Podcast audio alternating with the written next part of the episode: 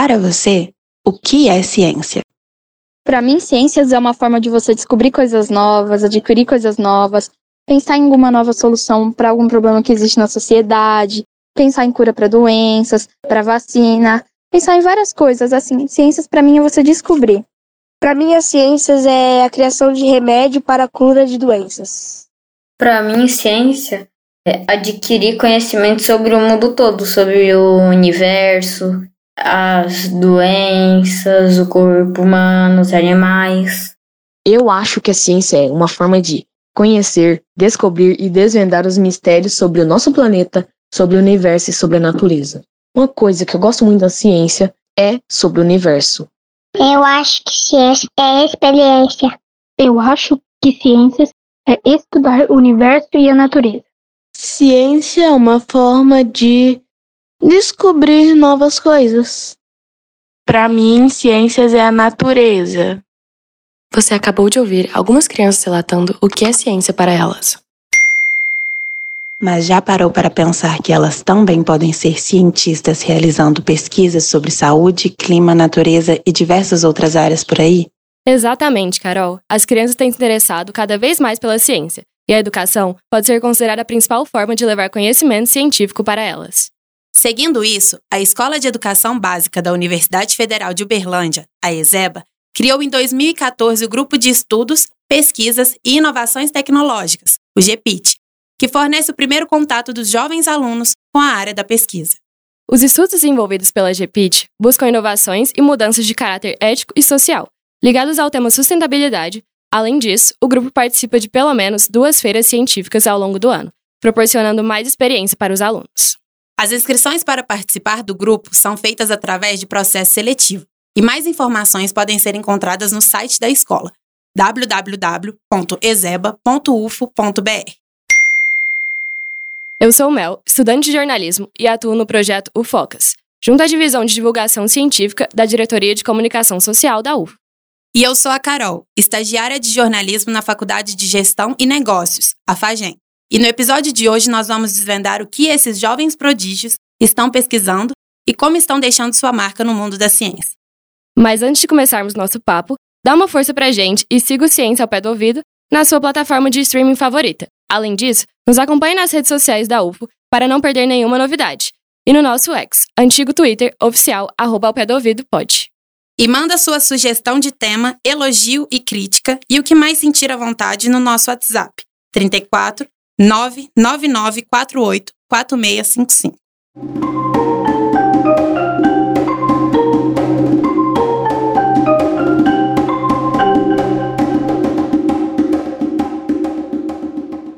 Para falar sobre suas respectivas pesquisas, nós convidamos a aluna Alice Gonçalves e o aluno Matheus Gomes. Eles são estudantes do oitavo ano do ensino fundamental na ESEBA e participantes do GPIT. Crianças, por favor, se apresentem e nos contem um pouco sobre o que motivou vocês a se tornarem cientistas tão jovens. Olá, meu nome é Alice, eu tenho 13 anos. É, em 2021, a gente ainda estava tendo aula no EAD, né, aula online. E o meu amigo Pedro, ele me convidou para participar do grupo GPIT, ele me explicou mais ou menos como é que funcionava, que lá a gente realizava pesquisas, podia ir em feiras, participar de feiras, apresentar seu projeto. E é isso. Meu nome é Matheus, eu tenho 13 anos. Eu entrei no GPIT como recomendação da Alice. Estava faltando algumas pessoas para participar de alguns grupos, ela me recomendou. Ela me explicou como funcionava, e aí eu tô desde 2022.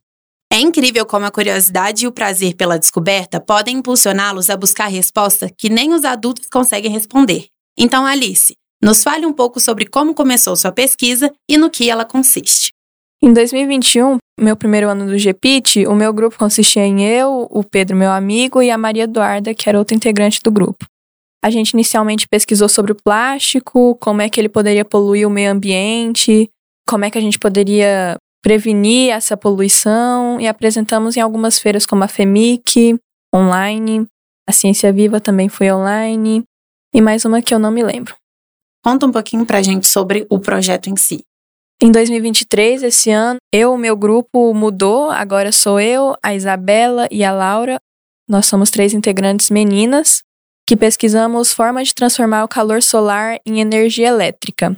Nele a gente primeiramente realizamos pesquisas, encontramos o efeito chamado Seebeck, que é a diferença de temperatura entre dois polos, e começamos a realizar testes depois de produzir um protótipo para poder tentar transformar o calor solar em energia elétrica. A gente fez alguns testes, o primeiro foi aproximando o ferro de solda de um dos polos do circuito, deu um resultado de 0,5 microamperes. Depois a gente realizou outro teste colocando o ferro de solda e o gelo, o ferro de solda em um polo, o gelo no outro, deu 1,1 microamperes. E a gente realizou mais dois testes, os dois expondo o circuito ao sol. Por enquanto, nenhum dos dois deu resultado, mas a gente pretende realizar de novo esse teste expondo o circuito ao sol para ver se dá resultados mais significativos à pesquisa. E Alice, o que é esse efeito Seebeck? O efeito Seebeck é um efeito que gera energia a partir da diferença de temperatura entre dois polos. Então, se, por exemplo, a, a, o nosso circuito consiste em duas placas de fenolite ligado com arames e fios de cobre.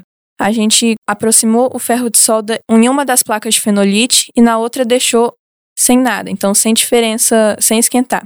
Então, enquanto uma estava quente e outra estava fria, deu uma diferença de temperatura que criou energia. Sem o gelo, deu 0,5 microamperes, mas com o gelo dando maior ainda a diferença de temperatura, deu 1,1 microamperes. Uou, essas crianças são mesmo inteligentes, né? Até eu dei uma travadinha aqui.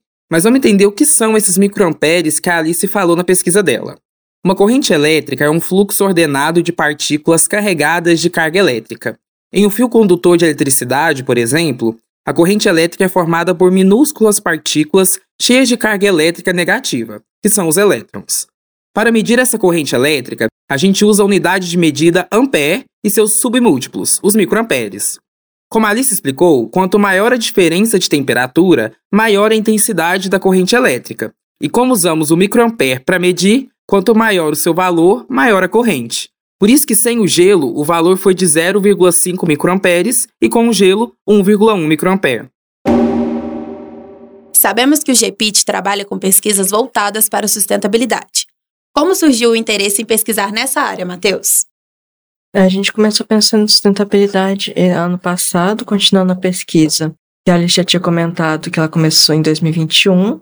E esse ano, eu com meu grupo, eu, o Pedro e o Lorenzo, a gente começou a tentar projetar uma capinha biodegradável para proteger os aparelhos celulares enquanto ela se recicla mais facilmente, sendo produzida mais fácil.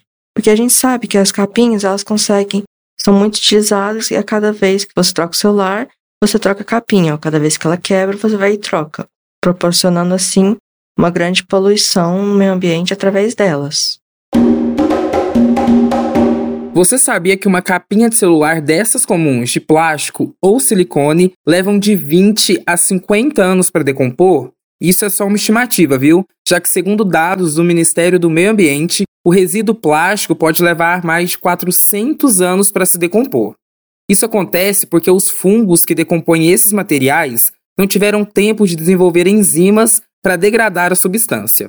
Cientificamente falando, cada uma das moléculas de um item de plástico possui centenas de milhares de átomos, principalmente o carbono e o hidrogênio. Como as ligações entre os átomos são muito estáveis, os decompositores não conseguem quebrar o material em partes menores para destruí-lo, sem levar em conta que boa parte dos materiais descartados vão parar nos oceanos, o que prejudica a vida marinha. Então, apesar das capinhas serem um recurso barato e aliados na hora de proteger nossos equipamentos, já está na hora de pensarmos em alternativas sustentáveis para evitar problemas ambientais que já não são mais futuros e que já estão nos atingindo. Sendo sua pesquisa sobre capinhas de celular biodegradáveis, você consegue explicar para a gente como funciona a criação desse produto? A gente até agora realizou alguns testes. Nesses testes, consistia a gente usar amido de milho, vinagre branco, glicerol e água para produzir um plástico. A gente ainda não chegou a produzir realmente a capinha, mas de acordo com esses testes que a gente está fazendo, com os resultados que eles deram, vamos conseguir fazer algum experimento. E tem algum tipo de previsão para quando vocês já vão conseguir realizar esse teste ou não? Ainda não, mas a gente pensa que sexta-feira a gente conseguirá fazer mais testes desses mesmos plásticos. No ponto de vista de vocês, qual os benefícios desses avanços sustentáveis para a sociedade? O meu projeto envolve uma forma alternativa de transformar energia solar em energia elétrica. Mesmo ainda não sendo totalmente viável, a gente pretende comparar com uma placa solar. E uma placa solar sendo uma fonte de energia renovável, seu descarte ainda não é tão mil maravilhas, assim dizendo. Pois não dá para reciclar tudo e muitas coisas são descartadas. A gente planeja, além de promover o descarte dessa fonte de energia, produzir outra fonte de energia renovável. A minha pesquisa consiste em reutilizar alguns itens e com esses itens a gente conseguir produzir um plástico biodegradável para ser utilizado nas capinhas, que como eu disse são muito descartadas, são muito utilizadas e produzidas em massa. De que forma vocês acham que a GPID, como um projeto, e a Zeba ajudam vocês nessas pesquisas? O GPID ajuda a gente a encontrar uma área que a gente queira fazer, provavelmente, na faculdade, isso proporcionando a gente a criação de projetos que podem acabar ajudando muito na sociedade. Por exemplo, no GPID teve um ano que produziram um canudinho comestível, com diferentes sabores uma substituição canudinho de plástico e de papel. Como o Matheus falou, né, o GPIT pode proporcionar uma experiência em outras áreas que a gente não tem acesso na escola, dando ideia também do que a gente estudaria numa faculdade ou no ensino médio. E também há grupos que podem proporcionar coisas relevantes à sociedade. E vocês pretendem continuar pesquisando depois é, que passar o ensino fundamental, o ensino médio? Quais são as pretensões de vocês nessa área da pesquisa? Eu planejo continuar até o ensino médio. O REPIT abre vaga de extensão até o terceiro ano do ensino médio, a partir da faculdade, infelizmente, não pode continuar. Mas na minha faculdade eu planejo continuar na mesma área que eu estou agora, né? Engenharia, exatas, matemática. Eu pretendo continuar no GPIT até o terceiro ano do ensino médio e depois na faculdade tentar ser orientador do GPIT. Uhum. Continuando assim, ajudando em projetos. É isso então, meninos. Muito obrigada pela participação de vocês. Eu que agradeço. Para entender melhor sobre como funciona o GPIT, nós convidamos o professor Alex Medeiros, orientador do projeto da Alice. Se liga no que ele nos contou. Olá, eu sou o professor Alex, aqui da Escola de Educação Básica da Universidade Federal de Berlândia. Vou contar um pouquinho a respeito do GPIT. Uma das principais características desse grupo de pesquisa é o fato de ser constituído por itinerários formativos. Esses itinerários formativos possibilitam né, para as crianças que deles fazem parte a sua formação além do currículo é, da grade curricular comum que se tem na escola. Pensamos que seja um bom exemplo de o que se pode ter em uma escola de regime integral, que talvez possa ser no futuro. Na verdade, quem participa do GPIT tem atividades no contraturno, as atividades mais voltadas para pesquisa, somente quem se voluntaria, quem quer fazer parte, todas essas atividades fazem parte do itinerário formativo, fazem parte do currículo extra que a pessoa tem registrado no seu diploma. Então a gente pensa que seja um, um bom projeto, um bom projeto realmente de que pode vir no futuro a ser um projeto de educação integral, sabe? É, a gente vê aí tantas iniciativas, né, tentando implementar um curso de educação integral, a gente já tem aqui na ESEB algumas iniciativas. Uma delas é o próprio GPIT, por conta da sua constituição. No grupo existem diversos projetos. E o que eu estou orientando esse ano é um projeto que tenta transformar a energia térmica em energia solar, fazendo aí uma máquina. É, seria um dispositivo que transforma calor em energia elétrica. E a gente já percebeu as possibilidades disso acontecer. Agora a gente quer acoplar isso a algum eletrodoméstico que tenha dentro do lar, por exemplo, uma geladeira, algum outro que gere calor para a gente poder obter energia elétrica a partir desse calor que é dissipado, que é desperdiçado. Porém, além da ação tecnológica, existem outros aspectos, ao meu ver, até mais importantes, que é a constituição, enquanto pesquisadores, enquanto sujeito, das meninas que compõem esse grupo. É um grupo de três meninas, ligadas a um outro projeto que a gente tem, chamado Tem Meninas no Circuito. E é um grupo onde meninas têm contato com coisas que, em geral, a gente vê que culturalmente são preconizadas que são do mundo masculino. E a nossa intenção aqui é desmistificar esse mito que a ciência é para os homens. Não, a ciência é para todo mundo que tenha, que queira fazer ciência, entendeu? Essa que é a nossa intenção Então, é onde essas meninas trabalharam com solda e componentes eletrônicos, começam a entender o que, que é isso. E começam também a se ver como protagonista. E começam a entender o que, que é o projeto de pesquisa, começam a entender o que, que é ser cientista. Ao meu ver, é o principal ganho desse tipo de grupo, desse tipo de trabalho que o GPIT possibilita. E para saber um pouco mais sobre como funciona a orientação de pesquisa feita por crianças, nós conversamos com a Maísa Gonçalves da Silva, coordenadora do GPIT, professora de matemática e orientadora da Alice e o Matheus. Escuta só. Eu sou a professora Maísa Gonçalves da Silva, professora aqui da ESEBA, né? É, eu trabalho com iniciação científica há bastante tempo, desde 2008. Tenho experiência com orientação tanto com alunos do quarto, quinto, sexto, até o terceiro ano lá do ensino médio. Então, trabalho prioritariamente com orientação de alunos da educação básica. É incrível ver o desenvolvimento dos alunos, trabalhar com eles essa parte em termos de criatividade, para pensar no problema de pesquisa, ver o processo evolutivo em termos de eu não saber como fazer uma pesquisa e fazer uma busca, às vezes, usando a internet, para depois eles já chegar às conclusões deles em termos de pesquisa, né? A parte escrita também de argumentação nos eventos científicos é bem gritante o diferencial, o impacto na formação desses alunos é porque ele passa a ver problemas que são situações reais, que não estão ali fechadas em relação a componentes curriculares que estão na grade horária, né? E ele vê que aquele problema eu posso analisar ele de diferentes formas, utilizando diferentes ferramentas. O processo de elaboração do projeto de pesquisa também é algo bem impactante, porque o aluno participa do processo, desde a escolha do projeto até a definição que temos de área de conhecimento que ele vai estar trabalhando, a metodologia, o instrumento de coleta de dados. Então, é um processo que tem ali a formação para que ele consiga trabalhar e realizar a pesquisa dele. E eu tenho relatos de estudantes que participaram da iniciação científica e hoje em dia estão aí fazendo seus cursos técnicos ou de graduação e que descrevem um impacto tão significativo de ter tido essa experiência na educação básica e que isso é, auxilia muito o desenvolvimento das atividades que eles fazem nessas outras etapas de ensino que eles passam.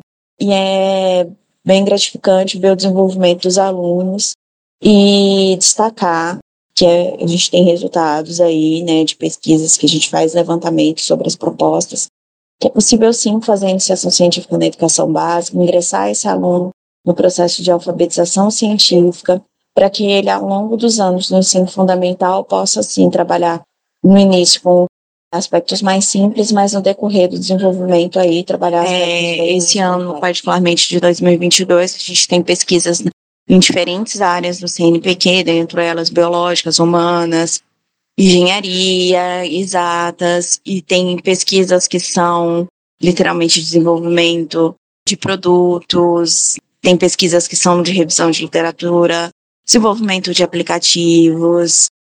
Todas as pesquisas, elas têm um cunho de abordar temas que tenham relação com sustentabilidade. Então, a gente trabalha com desenvolvimento sustentável, amparado lá em alguma ou algumas das ODSs. Esses alunos vêm à escola no contraturno, eles fazem isso de forma optativa, não é obrigatória. Eles são organizados em trios para desenvolver sua pesquisa com um orientador ou um orientador e mais e um orientador. O horário deles no turno da tarde é dividido em dois momentos. O primeiro momento é para formação, para capacitar esse aluno, para que ele consiga entender um pouco mais como fazer uma pesquisa e como aplicar isso na pesquisa dele, né?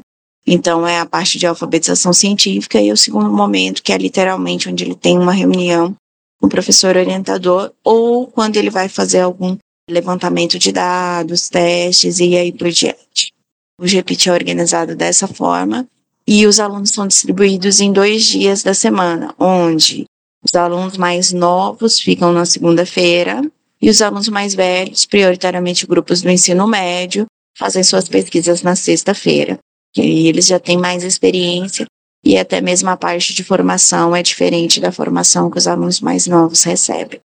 Desde 2021, a UFA oferece bolsas de iniciação científica para alunos da educação básica, com o propósito de ampliar o incentivo às pesquisas. Murilo Vieira, diretor de pesquisa aqui da UFA, explica para a gente direitinho sobre a iniciativa. Escuta aí. Bom, quando se fala da iniciação científica no ensino básico, parece um conceito um tanto quanto distante da pesquisa ou pesquisador de uma criança né, que está no ensino básico.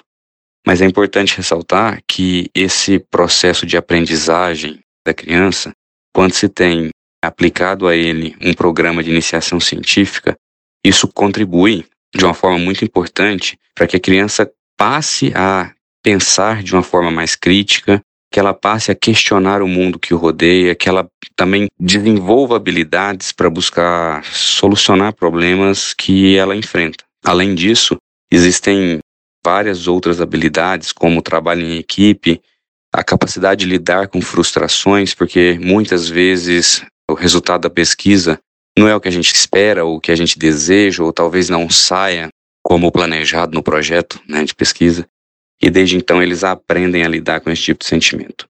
Além disso, fomenta a pesquisa com os futuros pesquisadores. Digamos que incentiva os alunos da educação básica a continuarem essa trajetória, tanto no ensino médio, onde nós temos programas de iniciação científica, na graduação, e depois, né, são esses que vão ser os futuros alunos de mestrado, doutorado, pesquisadores do Brasil.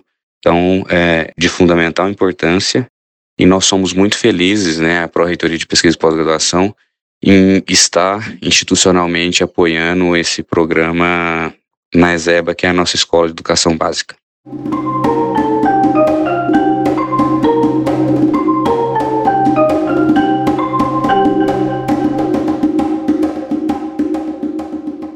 Bom, pessoal, esse é o momento em que você segue o Ciência ao Pé do Ouvido e nos avalia. Se você nos ouve pelo Spotify, deixamos uma caixinha aqui embaixo. Conta nela o que vocês acharam do episódio, a gente lê tudo.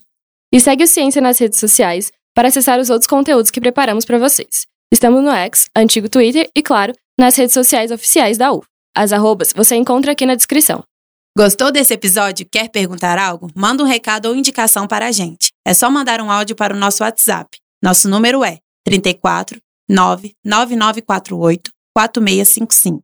Repetindo, 34 99948 4655.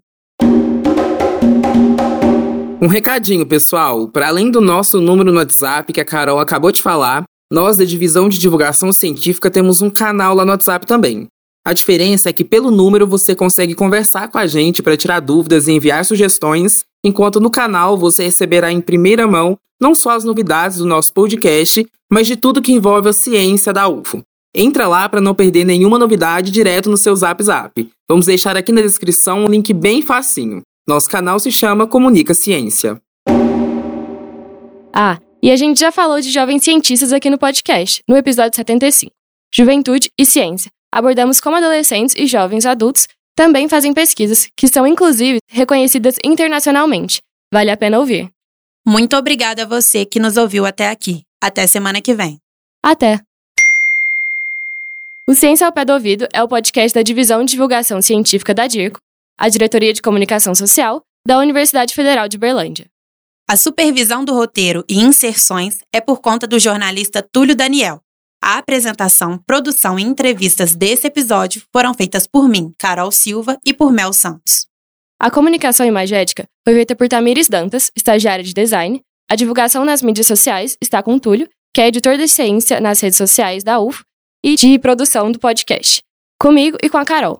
A principal transição sonora é a composição do percussionista Eduardo Fraga Túlio, que é pesquisador e professor de música aqui na UF.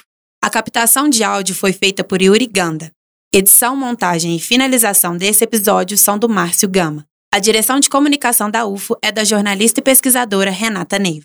O Ciência ao Pé do Ouvido tem o apoio da Fundação de Amparo à Pesquisa do Estado de Minas Gerais, a FAPEMIC. Voltamos na próxima terça-feira. Até mais!